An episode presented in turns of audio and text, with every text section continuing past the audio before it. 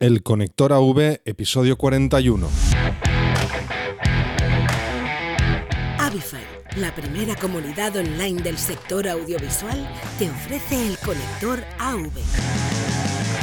El podcast por y para los técnicos y creativos del sector audiovisual. El Conector AV con Juanjo Vila.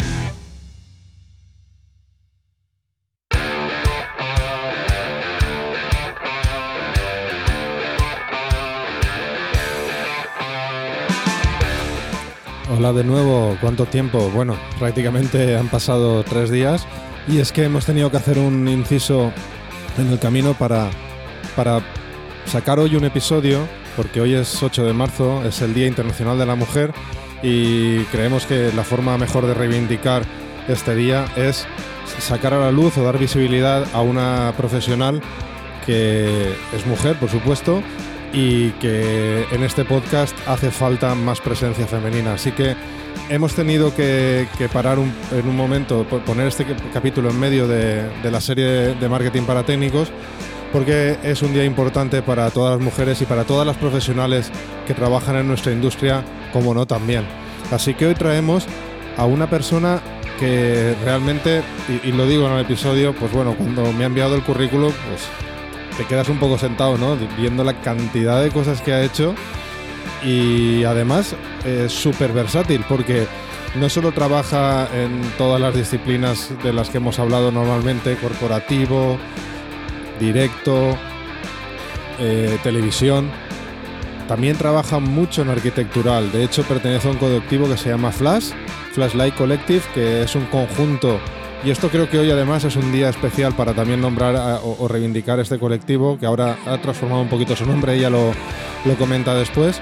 Pero bueno, el Flashlight Collective fue un colectivo de iluminadoras repartidas por todo el mundo que, bueno, allá donde había un concurso de iluminación, allí que se apuntaban y sacando horas de donde podían, porque no era su principal trabajo, era un side project, pues eh, intentaban estar presentes en todos esos concursos. Así que me parece muy interesante sacar este tema en un día como hoy.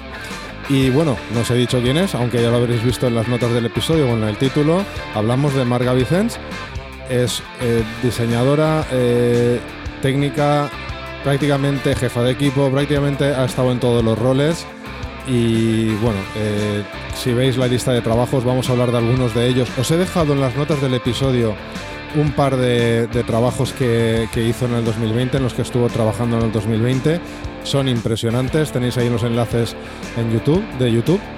Y bueno, aprovecho también para llamar, eh, dar una llamada a todas las empresas que estéis escuchando esto, porque justamente una de las cosas que vamos a hacer en Avify a partir de esta semana, ya esta semana va a ser una realidad, y es que lanzamos todos los cursos orientados a empresas. Y uno de ellos, y qué mejor día que hoy para ponerlo, hacer énfasis sobre él, es cómo elaborar un plan de igualdad en la empresa, que eh, ayuda tanto a nivel social como también económico. ¿Por qué?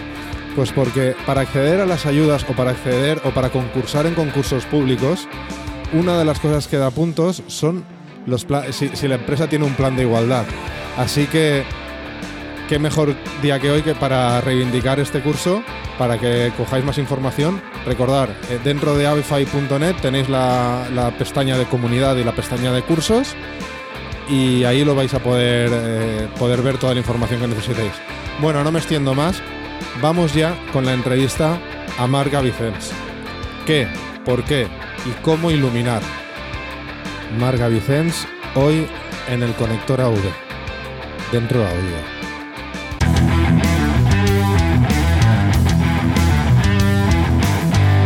Avify, la primera comunidad online del sector audiovisual, te ofrece el conector AV.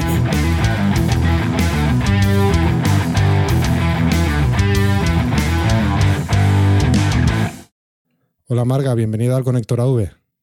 Hola, buenas tardes, buenos días. Bueno, buenas noches, porque hay que decir que estamos grabando, tenemos un planazo de grabar un sábado por la noche el conector AV. Madre mía, lo siento. Tiempos de pandemia. Tiempos de pandemia. Pero bueno, va, vamos a cambiar, vamos a, vamos a hablar sobre ti, que para eso hemos venido a, a grabar esta noche. Eres Marga Vicens y en tu perfil te defines como diseñadora de iluminación, profesión en la que llevas más de 20 años y que se dice pronto. ¿En qué momento de tu vida decides dedicarte a esto? Eh, bueno, yo creo que, bueno, lo de diseñadora de iluminación supongo que, lo habrás visto en LinkedIn, que es un perfil que llevo sin actualizar desde el 2015 o algo así, creo. Em, no, sé si, no sé si definirme así ya. Mm, mira, al final eh, tengo la suerte de trabajar de lo que, de lo que me apasiona y, soy una trabajadora de la luz, ¿no? Por decirlo de alguna manera. Eh, más, que, más que todo el resto. Al final, em, eso, una afortunada. Bueno, me, me, me, me, suena un poquito a, cuando entrevistamos a Juan José Unier, que también lo titulé Pasión por la luz en todas sus formas, ¿no? Porque es más o menos la, también lo que has dicho, te, te apasiona la luz y, y, te dedicas a ella. Da igual si eres diseñadora o, o, o cualquier otra rama de la luz. Sí, en realidad, es, si disfrutas lo que haces, el, rol que, que, desarrollas en ese momento, no, sé si es tan importante. El poder ir a, trabajar disfrutando de lo que estás haciendo, irte con una sonrisa, porque al final es un trabajo muy duro y todos los que nos dedicamos a esto em, lo sabemos, ¿no? implica implica una, una inversión de, tu vida personal que, que esto te encanta o, no puedes ser un mercenario de esto solamente, ¿no? de, este tipo de trabajo. Em, y sí, tengo muchas cosas que, eh, en común con Juanjo, de hecho somos buenos amigos. Muy bien. Bueno, pero ¿en qué momento, cómo, cómo decides eh, trabajar en, esto? ¿Qué es lo que te hace a ti? Porque uno no tiene 11 años y dice voy a ser eh, diseñadora de luz cuando sea mayor, ¿no? ¿Cómo, llegas a, dedicarte a la luz? Yo no sabía ni que, esto, ni que esto existía, pero yo de pequeñita ya, ya me. Se ve que ya iba apagando y encendiendo luces por casa. Y, ya me encantaban las cámaras. Se ve que eso me lo han contado ellos, pero que, sí que ya tenía como muchas ganas de, tocar cámara y era como la, lo, que yo, lo que yo entendía que, por donde empecé por la luz, por la cámara. Y, fue eso, en realidad siempre me gustó mucho la cámara, ya desde, desde pequeña eh, jugué con ella, eh, empecé a hacer cursos y, tallercillos cuando, cuando era un poco más mayor, ¿no? Pues igual a los 14 o algo así, y me interesó bastante la comunicación audiovisual. Y nada, pues poco a poco. Y luego ya pues terminé, terminé el instituto y yo quería estudiar cine. Y empecé por el cine. Y a los 18 años ya pues eh, me metí en el, primer, en el primer hueco que vi, que fue una peli. Eh, le eché mucho morro y me terminaron contratando como asistente del asistente de producción. Y tuve la oportunidad de, de ver eh, los roles en una, en una, película o en el cine, cómo, cómo funcionaban. Y me encantó el equipo de cámara y los eléctricos. Y por ahí empecé, por, por la cámara y, y bueno, y de ahí pues a la luz. ¿Y cómo, ¿Y cómo se ha desenvuelto esa trayectoria hasta hoy? Cuéntanos un poquito cómo ha sido tu trayectoria. Em, pues em, una cosa llevó a la otra, eh, las, ganas de, las ganas de saber y la suerte, porque son dos factores que, que han ido de la mano. Em, la trayectoria fue que pasé de, del cine que me gustaba, pero pensaba, uy, con una cámara, a una cámara mira todo lo que somos capaces, capaces de hacer, ¿no? Y era como si le añadimos dos cámaras será más complicado, ¿no? Pero yo empecé haciendo cine que cargábamos las películas, era metraje. Y, y empecé, me empezó a interesar la televisión, que era como donde, donde trabajabas a más cámaras y había que, el iluminar me parecía un reto, un reto más. Y luego, pues, eh, de ahí del cine, pues bueno, perdón, hice un curso de, iluminación en televisión y trabajaba, empecé a trabajar en televisión. Eh, de la televisión también pensé, wow, pero de, aquí, detrás de la cámara hay un montón de truco, ¿no? A ver qué pasa cuando empiezas a hacer eventos en directo, que no, pues, no, no hay truco. Y en teatro, ¿no? Que también hay que, hay que esconder muy bien los trucos. Y nada, y me gustó el teatro y estudié un curso de teatro, de iluminación en teatro y, luego pues empecé a hacer eventos y de los eventos pasé a, los, a los festivales y de los festivales pasé a las bandas, un poco así. Un poco de todo. Y, bueno, y las ganas de aprender pues te llevan a, a aplicarte en otras disciplinas. Lo de, lo de un poco de todo, la verdad es que eh, va que ni pintado, porque una parte de tu perfil que me llama la atención es que has compaginado el diseño de iluminación para espacios arquitectónicos con todo tipo de eventos corporativos y con televisión, con directo. ¿Cómo has conseguido trabajar bien en todas las disciplinas? Porque eh, sobre todo la parte arquitectural es súper diferente al resto. Eh, bueno, yo no sé si he trabajado bien, eh, tendrán que decirlo los demás. Eh, he trabajado aplicando pues lo que sabía y, con la mejor intención. Em, se trabaja muy diferente en, ellas, ¿no? Hay algunas que se asemejan más, algunas que hay bastante diferencia a la hora no de enfocar el proyecto, sino de sino la manera de trabajar. Eh, lo, que, lo que requiere cada, cada una de ellas. En, por ejemplo, en, arquitectura, el proyecto, hay, una hay un, un proyecto, tienes que entregar mucha documentación, tienes que justificar muy bien qué tipo de luminaria estás usando, porque em, tienes que o sea, tienes que pasar por escrito ¿no? y, ser muy, conciso con lo que vas a hacer. Eh, tienes que, mandar antes de, antes de instalar el proyecto, ¿no? Todas, eh, no sé, no sé, desde, desde que demostrar que, que, cumples la normativa lumínica, que la normativa lumínica en eventos no, no la tenemos. En, televisión, evidentemente, hay unos estándares ¿no? que, hay que cumplir para ¿no? para no quemar cámara, para que se vea bien, como sea, ¿no? Em, y yo qué sé, desde los planos de ejecución, hay las mediciones y las curvas fotométricas en, arquitectura es más complejo. Y, bueno, mm, no sé si lo he hecho bien o mal. he ido haciendo, eso seguro. Bueno, por lo que he ido preguntando a mí me han dicho que bien. O sea que... Ah, pues habrás preguntado a gente que, bueno, no sé, no sé. Mm. Bueno, me gusta que la gente opine eso. Gracias. De todo, de todo, de, de todas las disciplinas, ¿vale? Que hemos hablado, corporativo, televisión, arquitectural, directo, ¿cuál de ellas, ¿en cuál de ellas te sientes más cómoda y por qué? Em, ostras, ¿en cuál me siento más cómoda? Eh, ¿Cuál es la que más te gusta, a la, que más eh, eh, con la que más ganas coges siempre que te toca? En realidad, todas. No te puedo decir que tenga una preferida porque mm, me, cuesta más el teatro, sí, tengo que admitirlo. El teatro me cuesta más. Em, me tiene que gustar muchísimo el proyecto. Em, pero el resto, la parte buena de, compaginar diferentes es el hecho de que, de que, no te cansas mucho de hacer una. Em, yo soy un poco culo inquieto y, me gusta cambiar. no me veo haciendo siempre lo mismo. Bueno, eso es, eso es algo común en todos, en, todo el colectivo técnico. Justamente cuando hablamos con, la mayoría de personas que se dedican a esto, el, reto del proyecto nuevo, del cambio, del estar trabajando una cosa y de repente eh, acabar esto y dedicarte a otro reto totalmente diferente es lo que mucha gente le, genera ese atractivo, ¿no? Esa, esa, esa pasión que tienen por, estas, por, este, por este sector es justamente eso, que cada, cada trabajo es un reto nuevo.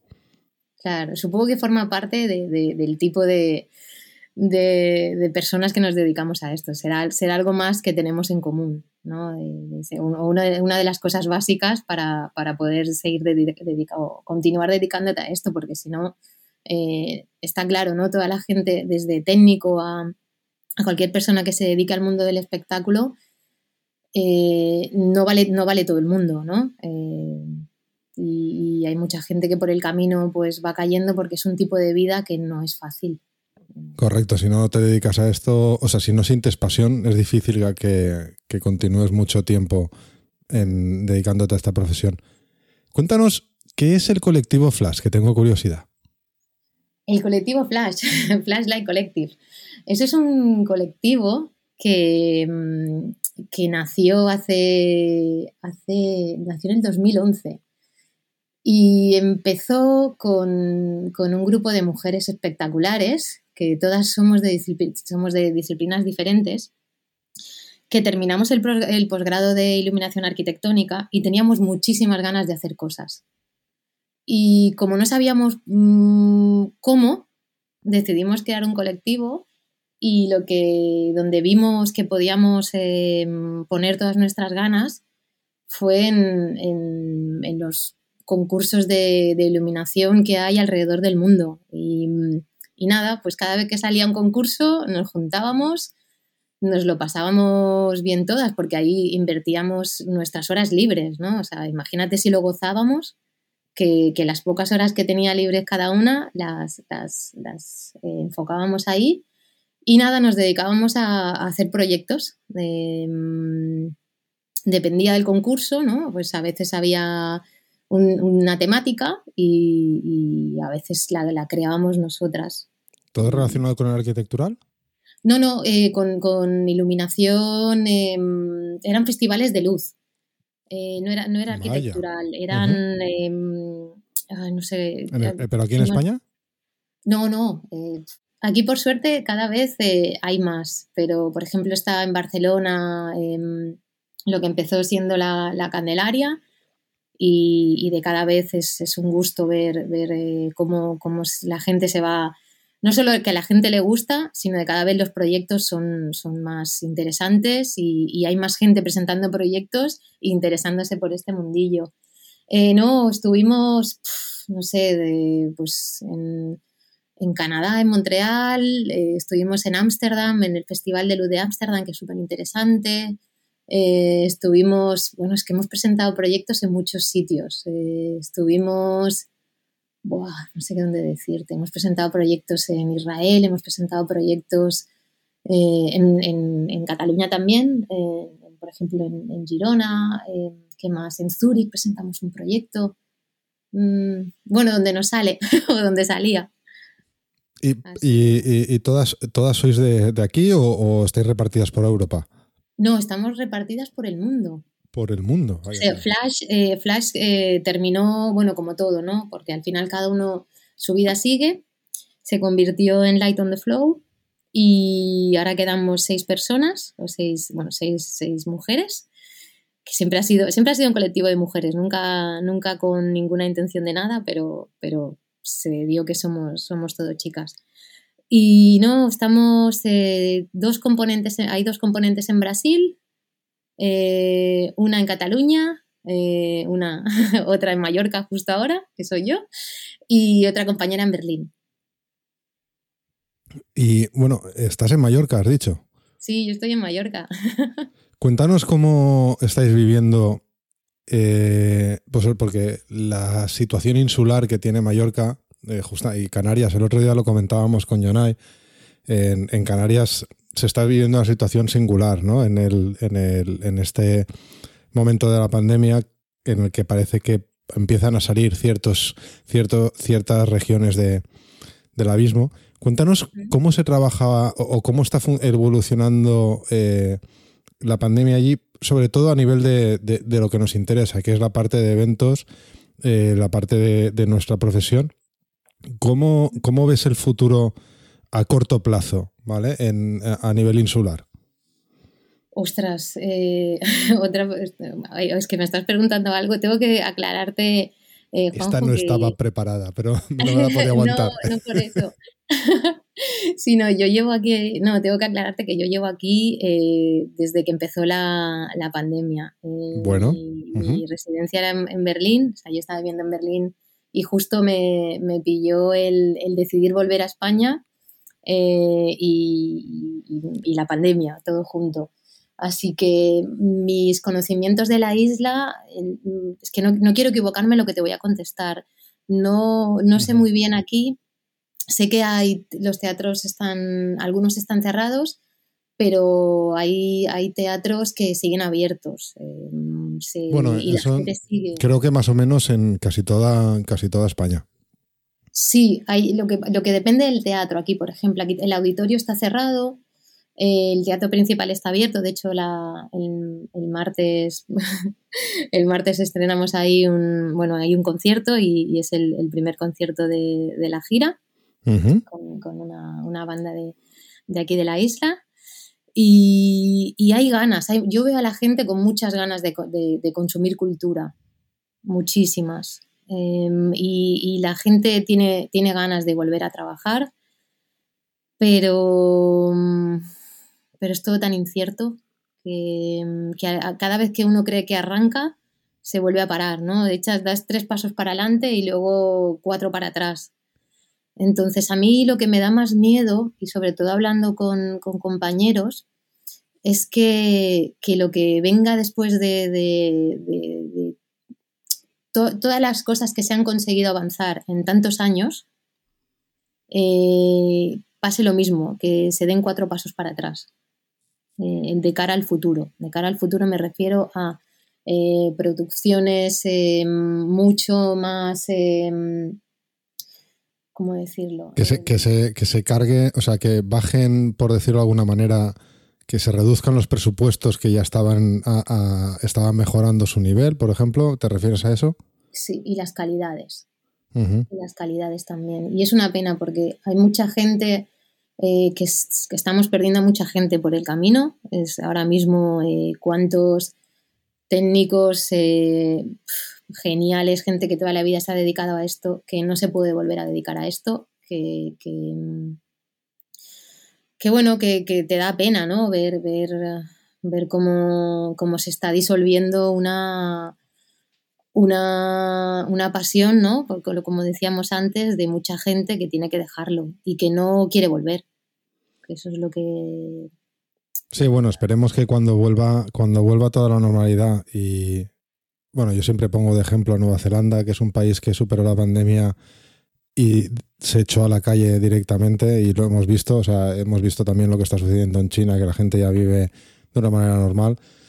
Pues bueno, pues eso vuelve a traer a todos esos profesionales que, que se, han, que, se han marchado desgraciadamente y que quizás, eh, como tú dices, se plantean no volver para tener una vida más estable, más tranquila, pero pero bueno, esto aquí ya lo hemos hablado antes, ¿no? Se trabaja por pasión, así que quizás la pasión nos los traiga de nuevo. Esperemos que sí. Sí, eso espero, eso espero, porque hay tanta gente que, que, no se merece, que, o sea, que, no nos merecemos perder, o sea, que no, no, nos, no nos los merecemos que, que se pierdan.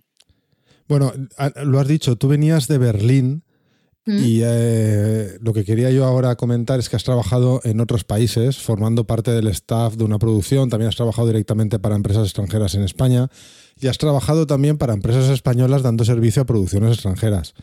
La pregunta es, ¿cómo ves desde tu punto de vista el nivel del sector en España con respecto a otros países? Y no te muerdas la eh. lengua. no, no, no, te lo voy a decir muy claro, porque de hecho estoy cansada de, decir eso y, estoy orgullosa de poder decirlo. Qué grandes técnicos y qué grandes profesionales hay en España. Muy bien. Hay, un, hay una sensación, eh, creo, em, que espero que se, vaya disolviendo con el tiempo, que es que, lo de fuera es mejor. Y bueno, eso es muy español. Es una falacia, o sea, no, no, no es real. Em, yo me he encontrado eh, o sea, no, veo una diferencia. he tenido la suerte de, trabajar con técnicazos aquí y el nivel que he visto aquí no lo he visto fuera, en, sitios donde tenemos la sensación ¿no? Eh, que, se, que son muchísimo mejores. Creo que te das cuenta, esa sensación que, tendrá la gente será porque es porque te falta, te falta el poder comprobar. Y compruebas eso cuando sales fuera. ¿no? es una, es, al final es un hecho empírico, ¿no? Eh, sales fuera, ves que, ni, tan, ni tanto ni tan mal, ¿no? Aquí. y, es algo social, es algo social. Que, lo que te digo, que por suerte está, está cambiando. Mm, que creo que hay una. Que, no es que falle el equipo técnico muchas veces, ¿no? Sino que, hay que tener en cuenta muchas más, eh, muchos más factores en ese entremedio. Y, y, eso es una responsabilidad de, que, hay que tener en cuenta, ¿no? Pero bueno, no hemos venido a hablar de, de, esa situación, hemos venido a hablar de ti. Así que a mí lo que me interesa es el trabajo en el que más has disfrutado o del que más tú te has, sentido satisfecha. Otra, otra pregunta que no sé.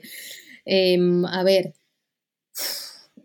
tengo, tengo un problema de, olvidarme de las cosas, para bien y para mal. De, me olvido de los sufrimientos y me olvido de las alegrías, ¿no? Es como que acaba un proyecto y te metes en el otro y, ya está, ¿no? Es como que, se borra esa parte del disco duro.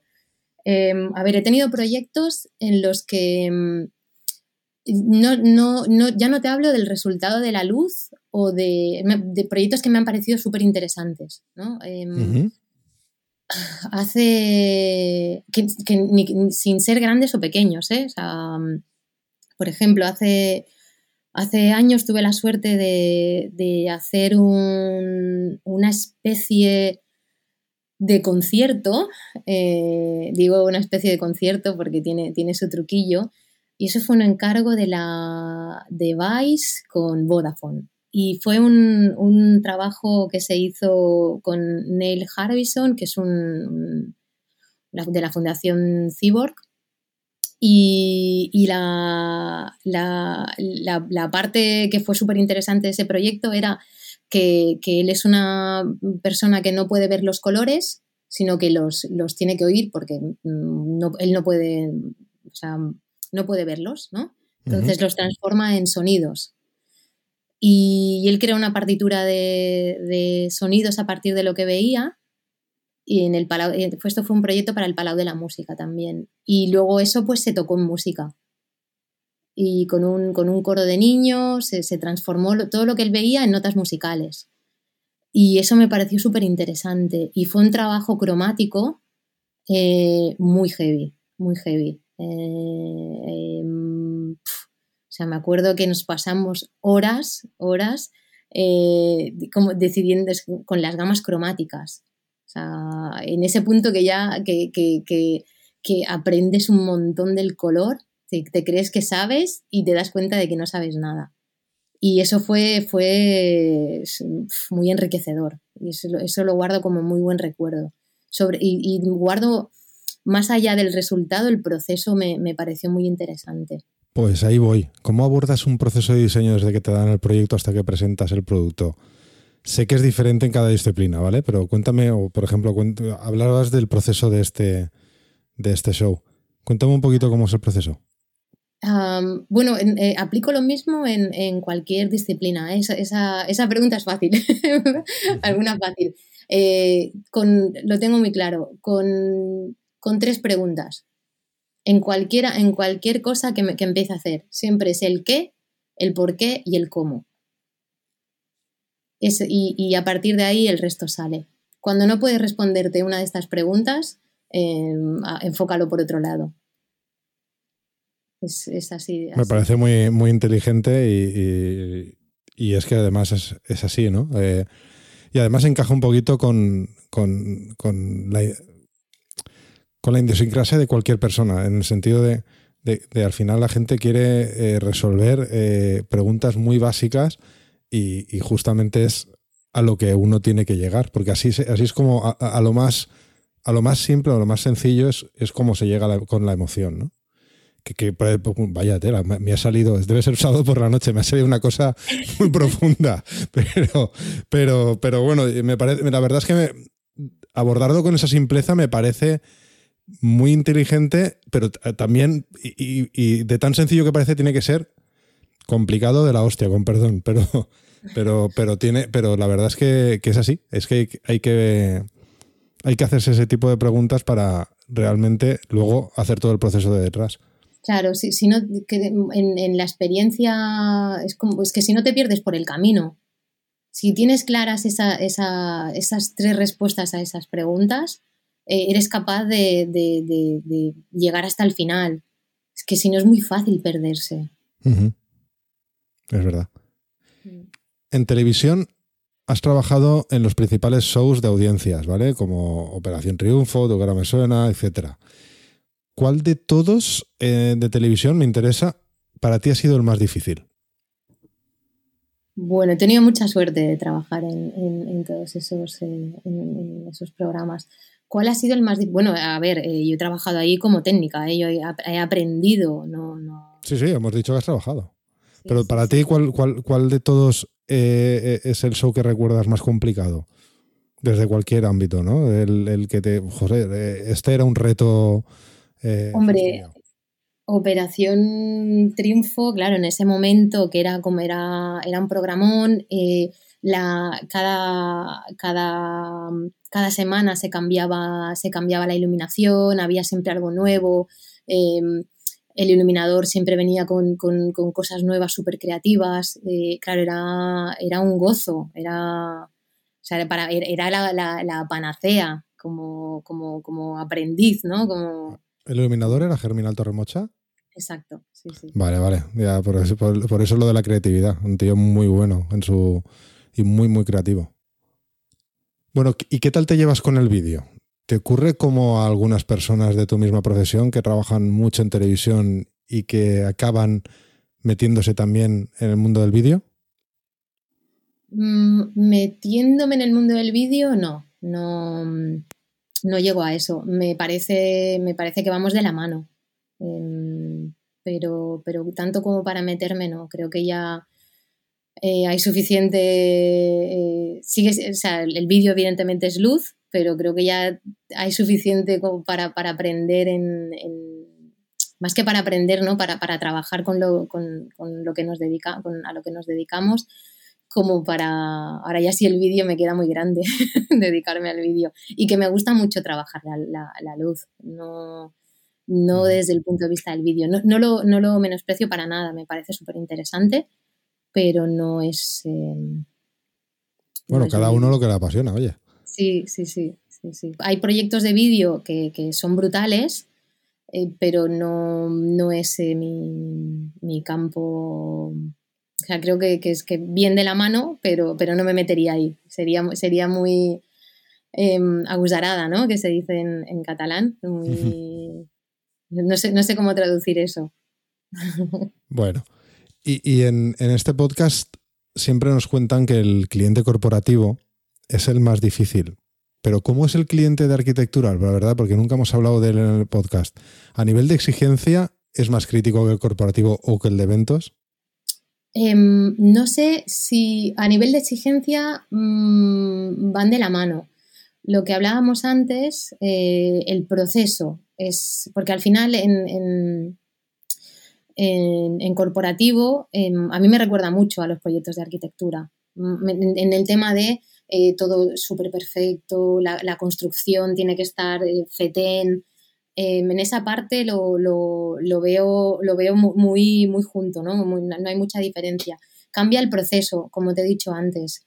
En, arquitectura eh, tienes que, o lo que te decía, que, tienes que tener un proyecto, un elaban proyecto, un proyecto de ejecución, de todo el tema de la documentación, tienes que justificar los looks en superficie, Em, tienes que decidir eh, y, tienes, y tienes que plantear y enseñarle al, normalmente trabajas con, el arquitecto, ¿no?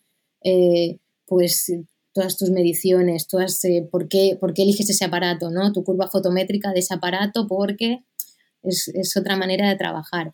En, en, en, corporativo sigue siendo algo, evidentemente, que tiene que estar perfectísimamente perfecto, pero a la hora de elegir qué, aparatos vas a usar, tenemos mucha más flexibilidad y no, no hay ni tanta documentación, evidentemente, aunque tú lo tengas claro en tu cabeza, ¿no? y hay una, mucha parte de trabajo que te estás quitando. Y, en, otra parte es que en arquitectura puedes estar dos, tres, hasta cuatro años o más con un proyecto y en, corporativo tienes que ir, venga, rápido, rápido, rápido, ¿no? O sea, Puedes preparar algo en a cuatro o cinco meses vista, pero no te vas a. Es muy difícil que se quiera invertir un año. Eso pasa en, otros países. En América sí. En América empiezan un proyecto, los grandes, y de un año para otro.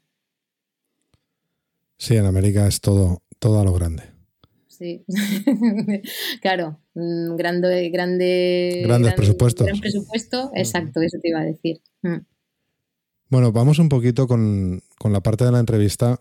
Eh, hoy es 6 de marzo y, esta, esta, entrevista saldrá el lunes, que es día 8, el Día Internacional de la Mujer.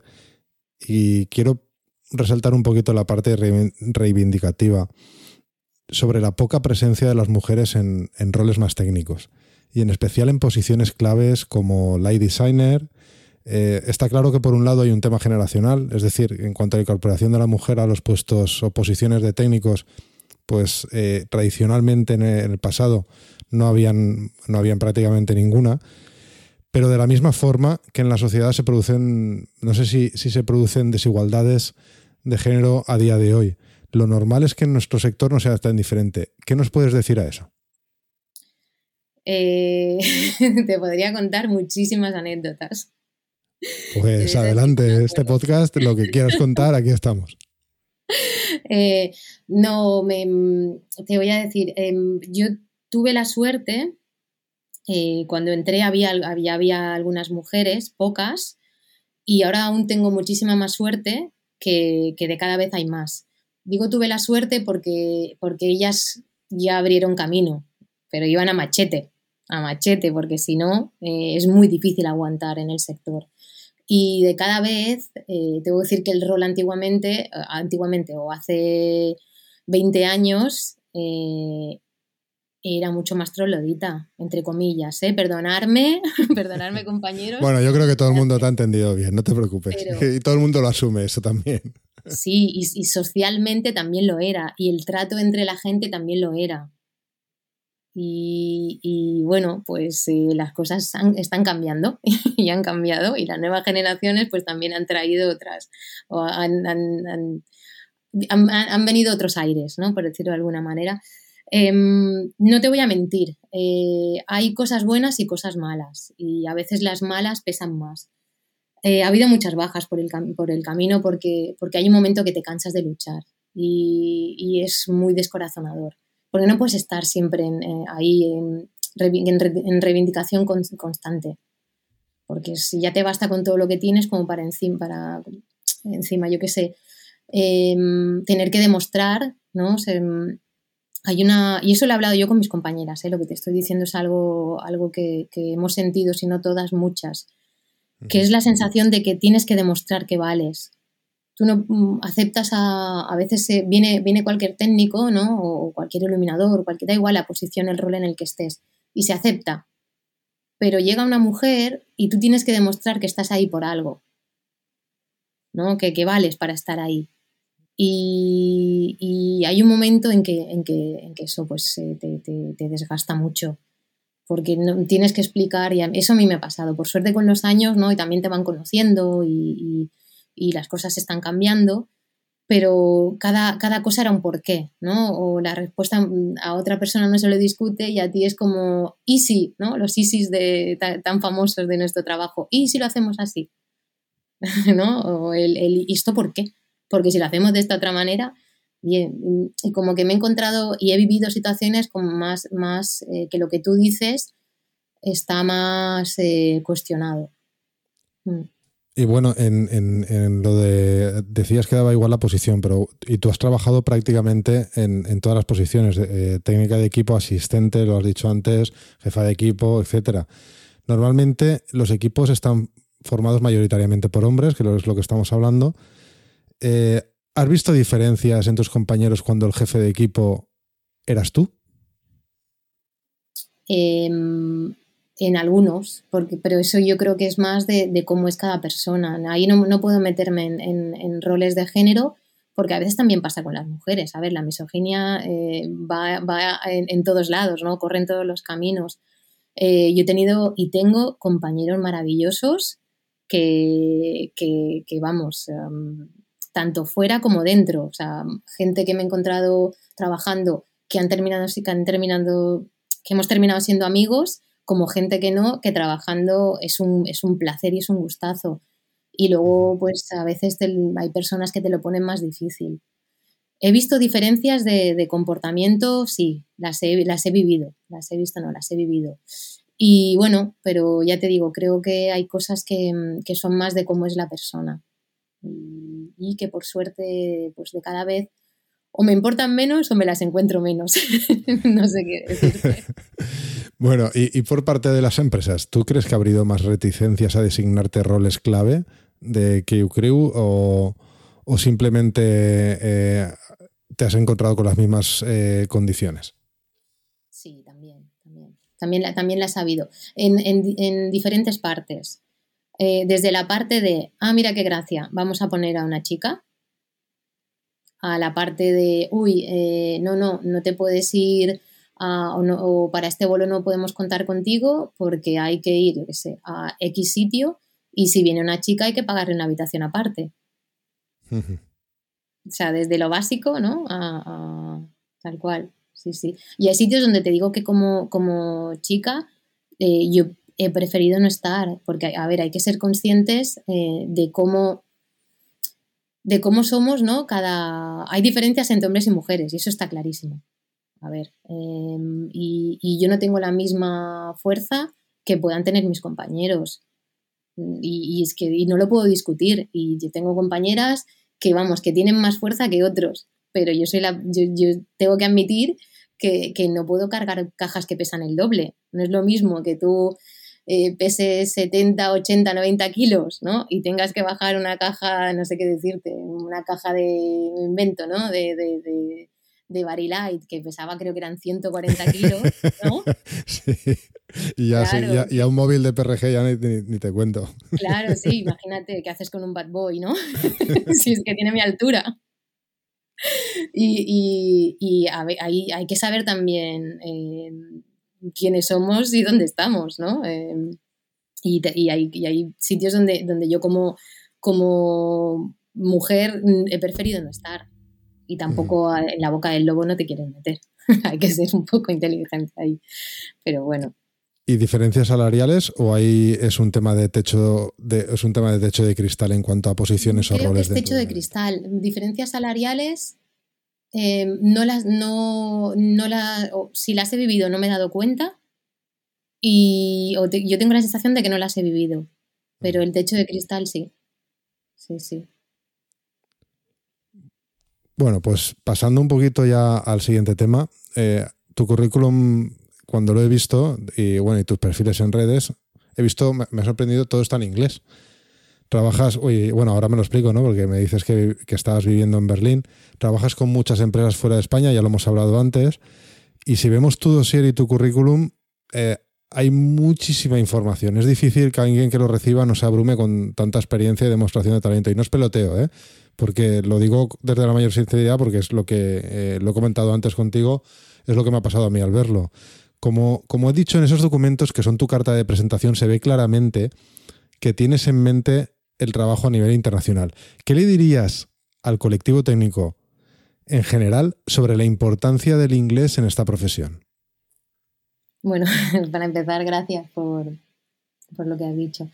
Eh, bueno, voy a hacer una cosa, ¿vale? Eh, antes de responderte a eso. Creo que es importante para, para si trabajas con, con imagen, eh, demostrar con imagen, ¿no? Em, puede haber diferentes tipos de currículum, pero yo animo a, a la gente a, al final, tenemos que enseñar lo que hacemos, ¿no? Y, trabajamos la imagen, trabajamos lo visual y es normal que, que, que, te enseñes con lo visual, ¿no? Es tu, es tu mejor baza. Yo puedo escribirte una descripción de dónde he estado, de lo que he hecho, pero si lo ves es como más es real, ¿no?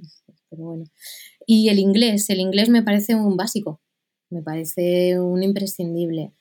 Un imprescindible por el inglés porque es el inglés. Si, si lo que estuviese de moda fuese el chino, pues nos tocaría hablar en chino. Eh, de moda, si fuese el, el, idioma que al final pues se ha quedado, ¿no?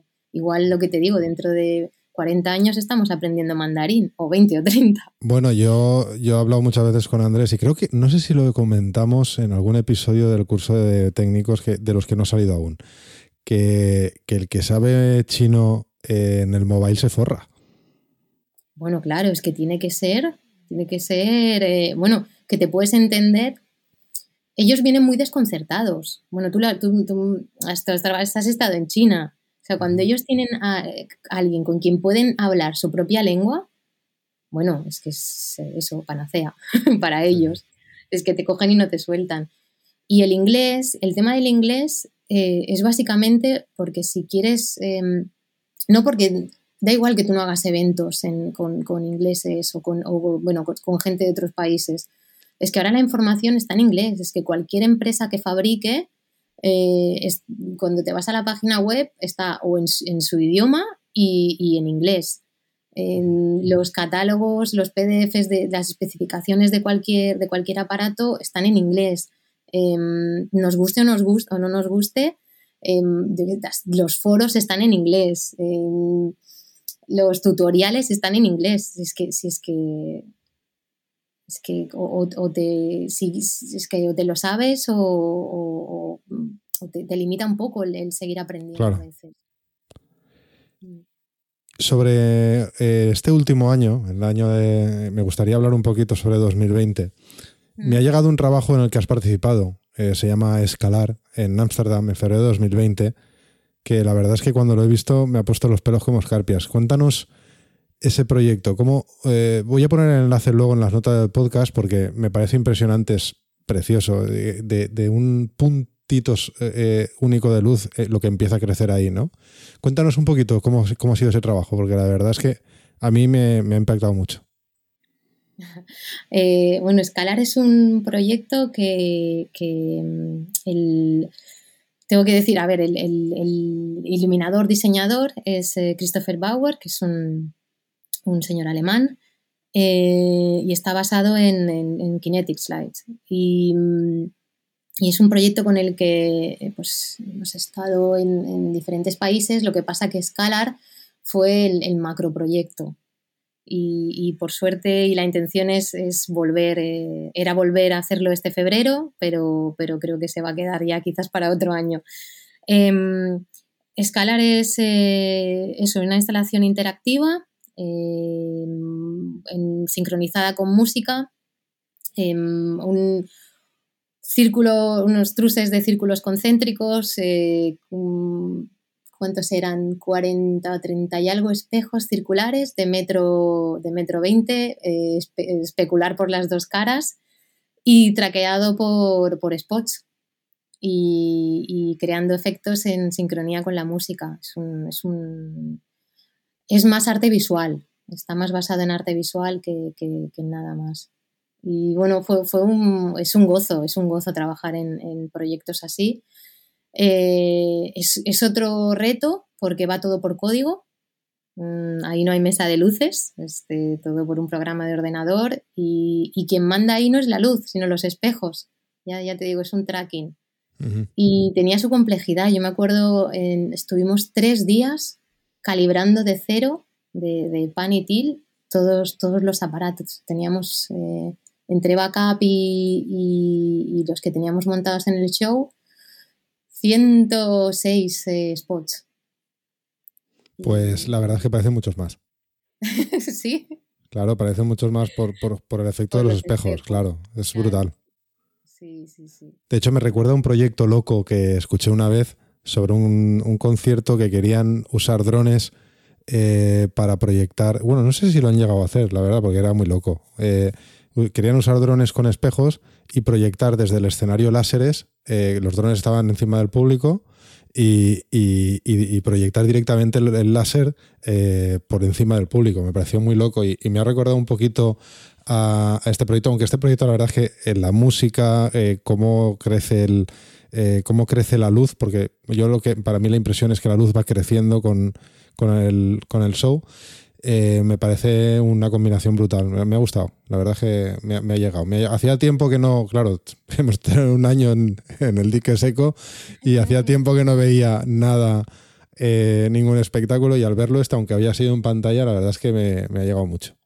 Qué guay. Mira, pues se lo transmito a todo el equipo, porque, porque da gusto, em, bueno, pues que, que, comenten esas cosas, es bonito. Y la pandemia te pilló de gira, te pilló de gira con Solwax. Mm.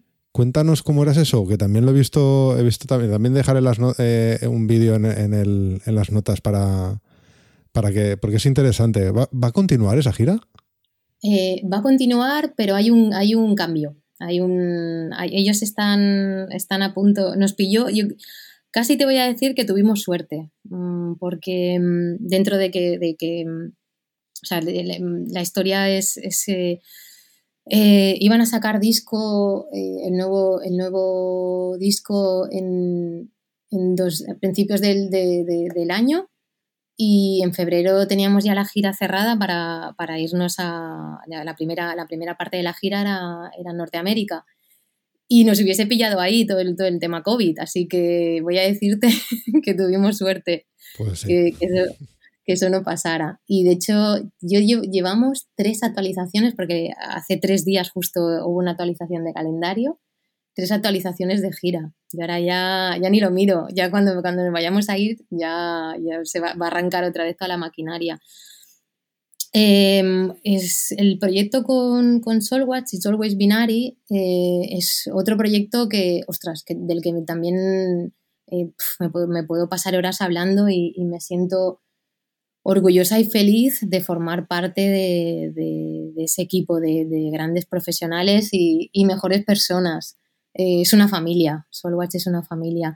Hay una parte em, que es, em, bueno, que es dura pero y agradecida al mismo tiempo, que es que em, eh, el, sello, el sello es Dewey y, los, evidentemente, pues los, cabeza, los cabezas son, son los Too Many DJs.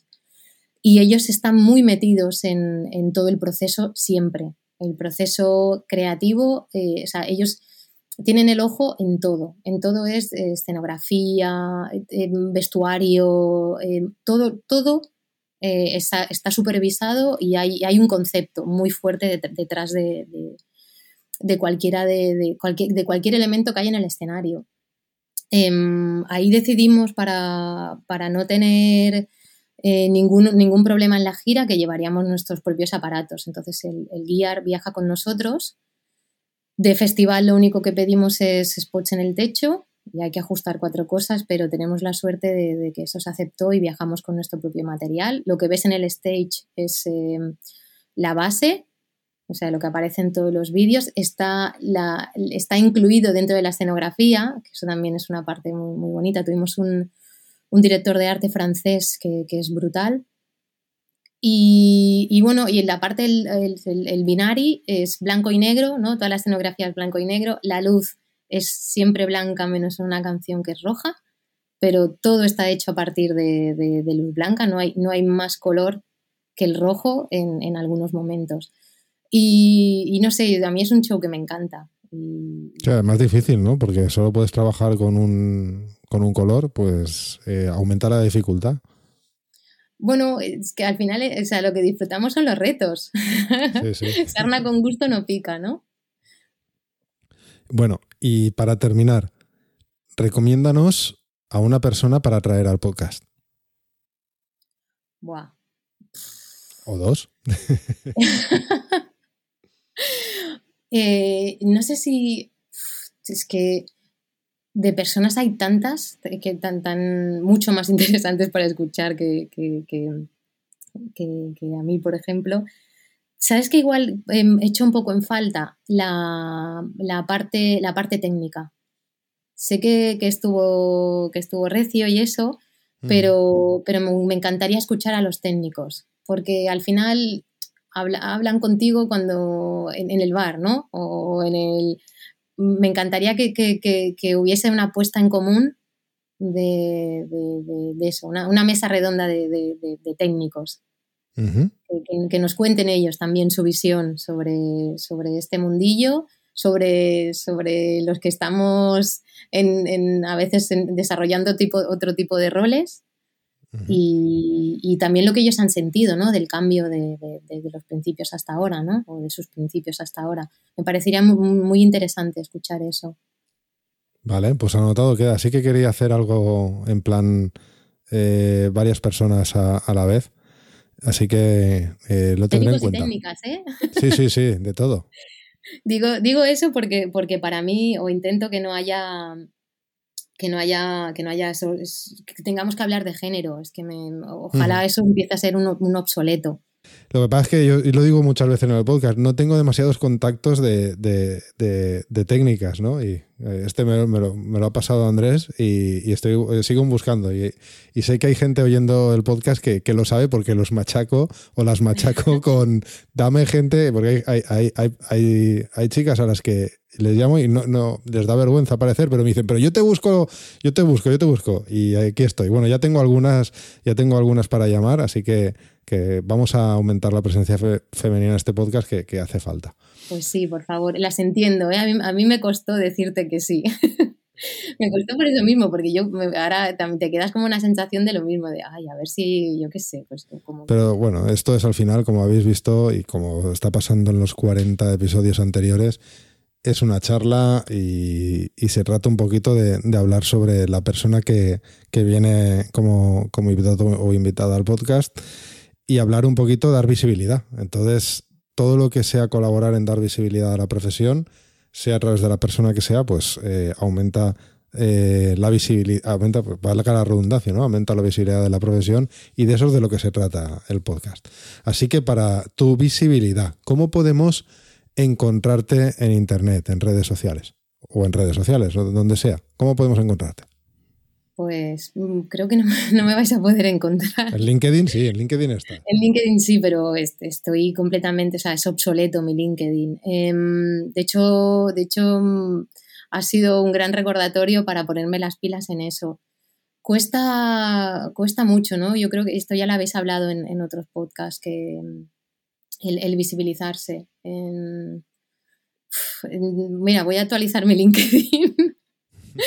Pero ahí, em, ahí es donde puedes encontrarme. No, hay mucho más. Em, no tengo página web, no tengo un, Instagram privado, así que Sí, bueno, al final, al final la parte, la parte, la parte profesional es la parte profesional y la parte personal a nivel de redes es la parte personal. Eh, eso mm, también lo hablamos en el, en el, en el audiocurso, lo hablamos que, que, bueno, si tú no tienes redes personales mm, y es personal, no debería usarlo para temas profesionales y o, bien se crea uno o bien tiene otra red, como en este caso LinkedIn. Y te recomiendo que te hagas un perfil técnico en Avify, no se te olvide, que es gratuito. y, bueno, es, eh, eso es súper importante. Así que, eh, lo que lo que veo también es que no tienes página web, que es algo que que justamente con el perfil de Avify lo vas a conseguir, porque pones URL pública y ya tienes ahí todo tu perfil público profesional para quien quiera encontrarte. Toma cuña, pobrecita, lo tenía que decir. Sí, sí, sí, y de hecho prometo que lo voy a hacer. Eh, no soy de publicitarme em, mal, ¿no? Mal, porque, porque es una herramienta muy buena. Pero, pero bueno, es un, ha, sido, ha sido muy provechosa la entrevista porque ahí también, ahí también voy a poner. Bueno, yo a las empresas que estén escuchando esto y aprovechando que estamos entrevistando a, estamos entrevistándote a ti, que eres mujer y que em, el lunes es 8 de marzo, eh, hay un curso que vamos a lanzar la semana que viene que es eh, la integración de, la mujer en, las empresas del sector rental. Atentas las empresas porque esto va a salir dentro de poco y es muy interesante eh, para, muchas, para muchas de ellas para acceder a muchos tipos de trabajos. Así que eh, aprovecho eso también para pegar esa cuñita publicitaria, lo siento, pero creo que es importante por los dos lados. Sí, sí, me parece, vamos, apoyo completamente la, propuesta. Y, a las empresas eh, no os lo penséis tanto antes de tener a, antes de contratar a, mujeres en la parte técnica. Hay muy pocas, por no decir. Eh, pues mira, es una cuestión ya de egoísmo por parte de ellas, en el sentido de que eh, eh, no lo miremos, a ver, deberíamos verlo desde otro punto de vista, pero si lo miramos desde un punto de vista egoísta, es que eh, teniendo un programa de igualdad, se acceden a ayudas públicas y se acceden con más puntos y se acceden a concursos públicos con más puntos. Así que, aunque sea por ese egoísmo, que se planteen un plan de igualdad. Y nosotros encantados de ayudarlas a, que lo tengan. Pues mira, perfecto. Encima, encima el beneficio. Moral y fiscal, ¿no? Correcto, correcto, así es. Hay, hay grandes, grandes eh, mujeres en el sector, eh, grandes profesionales. Y, y, bueno, yo qué sé, chicas, yo a mí me ha costado ponerme aquí delante a hablar, pero os lo recomiendo, os lo recomiendo porque primero porque es un gusto hablar contigo, Juanjo. Muchas gracias. Eh, agradezco mucho la manera que me lo has puesto muy fácil. Y, y bueno, si entre nosotras no, no, damos los primeros empujones, eh, pues nada, el carro no tira, ¿no? Eh, hay que empezar bueno, te lo he a... puesto muy fácil tampoco, ¿eh? porque es sábado por la noche y estás aquí grabando. Pero, pero bueno, sí, sí, sí. La verdad es que, la verdad es que al final nos tenemos que acoplar a, a, a, la, a lo que, vuestra disponibilidad y, y, para eso estamos. Sí, te agradezco que, que, bueno, al final fui yo la que te cambié la hora, así que no, no hay problema. Y de hecho es o estar girada hacia el ordenador o tengo la mesa aquí detrás medio, a medio programar. Así que cuando, acabe, cuando acabemos esto, yo voy a seguir trabajando, no hay problema para mí. Muy bien, pues un placer, Marga. Eh, esperamos encontrarnos en algún momento cuando esta pandemia termine y, y, muchísima suerte ahora con el arranque cuando por fin podamos arrancar. Mm, muchísimas gracias por todo, gracias por, por darnos visibilidad a, a, todos, a todos y a todas. Eh, por hacer este podcast, porque también te estás invirtiendo tu, tu tiempo en, en, algo para los demás, me, parece una idea hermosa y animaros, animaros a, a formar parte de, de este equipo, a, a, los que nos estáis escuchando. Muy bien. Nos vemos por ahí. Ay, muchísimas gracias. Nos vemos en los bares. Exacto, nos vemos en los bares. Y que no acabe la luz. Muy, Muy buenas noches. Hasta luego.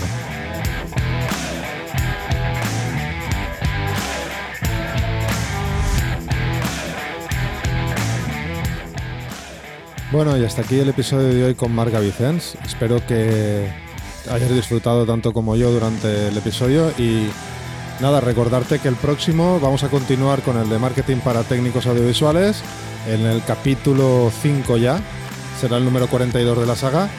Y nada, eh, animarte a que nos sigas comentando en redes sociales, que nos sigas enviando mensajes y espero que estés ahí al otro lado del auricular en el próximo episodio.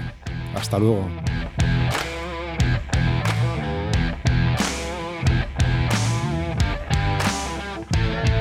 El Conector AV, el podcast por y para los técnicos y creativos del sector audiovisual.